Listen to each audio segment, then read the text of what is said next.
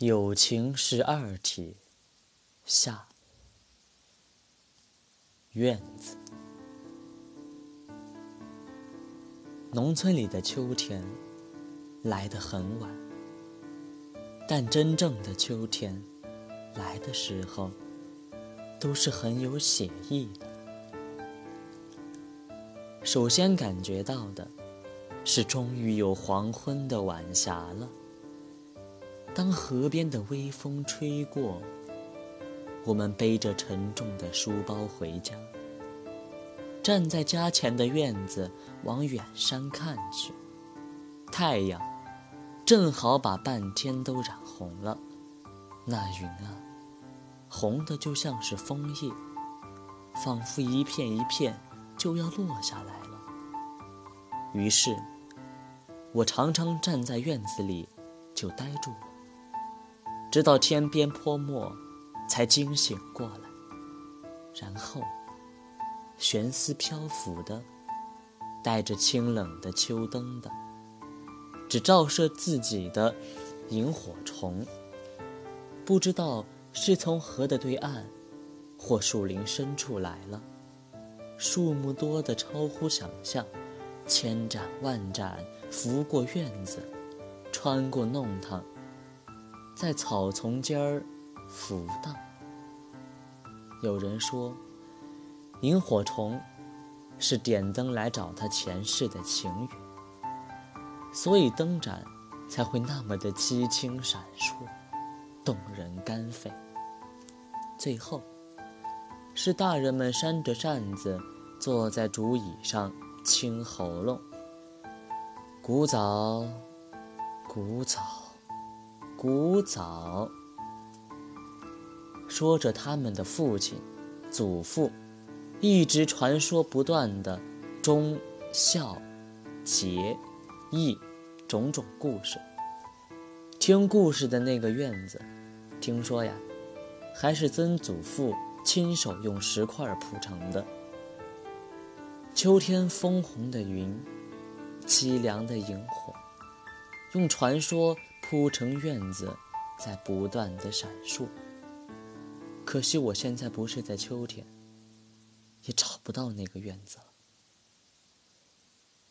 友情花到底是怎么开的呢？有一天，孩子突然问我，我被这突如其来的问题给问住了。我说：“呃，可能是春天的关系吧。”对我的回答，孩子并不满意。他说：“可是，有的花是在夏天开，有的是在冬天开的呀。”我说：“那么，你觉得是怎样开启的呢？”它花儿自己要开，就开了嘛。孩子天真的笑着，因为它的花薄太大。撑破了呀！孩子说完就跑走了。是啊，对于一朵花，和宇宙来说是一样的，我们都充满了问号，因为我们不知道它的力量与秩序明确来自何处。花的开放，是它自己的力量在因缘里的自然展现，它积蓄了自己的力量，使自己饱满。然后撑破，犹如在阳光，清晨穿破了乌云。花开是一种友情，是一种生命的内在的完成，这是多么的亲切呀！使我想起，我们也应该积蓄、饱满、开放，永远追求自我的完成。炉香。有一天，一位老太太问赵州从念禅师：“该怎样去极乐世界呢？”赵州说：“大家都去极乐世界吧，我只愿永远留在苦海。”读到这里，心弦震动，久久不能自已。一个已经开悟的禅师。他不追求极乐，而希望自己留在与众生相同的地方，在苦海中生活。这真是真实又伟大的慈悲啊！就好像是在莲花池边，大家都赶来看莲花，经过时脚步杂乱，纸屑满地，而他只愿留下来打扫莲花池。抬起头来，我看见案前的檀香炉，香烟袅袅，飘去不可知远方，香气在室内盘绕不息。这烟气是不是也飘往极乐世界呢？可是如果没有香炉的承受，接受火炼，檀香的烟气也不可能飞到远方。赵州。正是要做那个大香炉，用自己的燃烧之苦来点拨众生的虔诚的极乐之向往。我也愿做烧香的铜炉，而不要只做一缕香。天空，我跟一位朋友去参观一处有年代的古迹。我们走进一座亭子，坐下来休息，才发现亭子屋顶上刻着许多繁复、细致、色彩艳丽的雕刻，是人称藻井的那一种东西。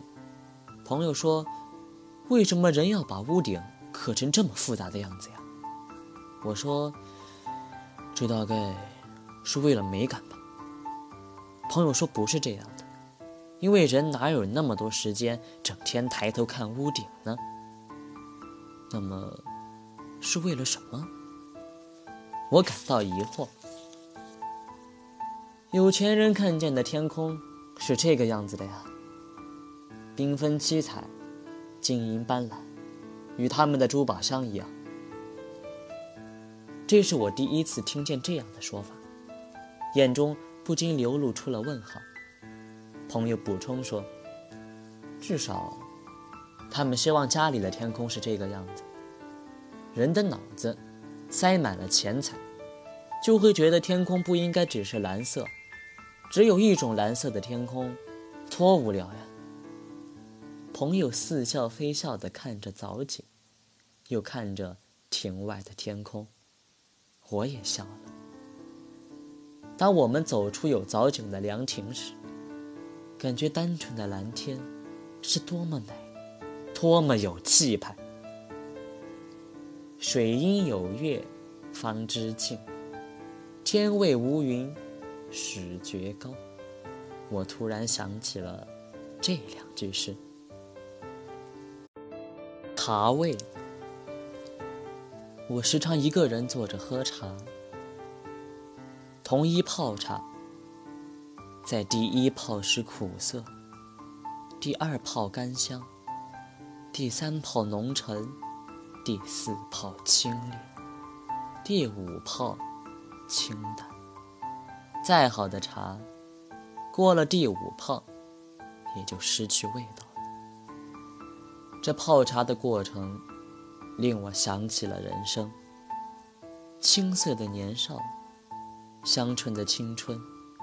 沉重的中年，回乡的壮年，以及愈走愈淡、逐渐失去了人生之味的老年，我也时常与人对饮。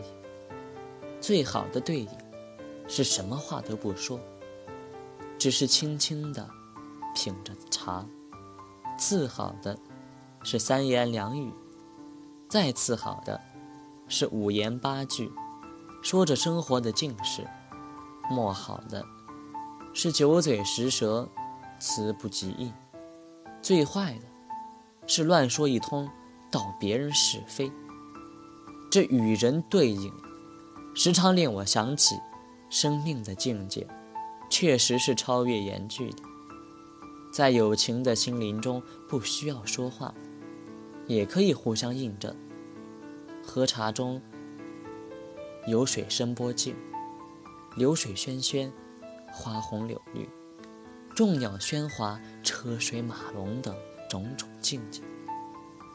我最喜欢喝的茶，是在寒风冷肃的冬季，夜深到众音沉默之际，独自在静静中品茗，一饮而尽，两手握着已经空了的杯子，还感觉到茶在杯中的热度，茶、热，都迅速地传入了心底。犹如人生苍凉历尽之后，终夜观星，看见，并且感觉年少时沸腾的热血仍在心口。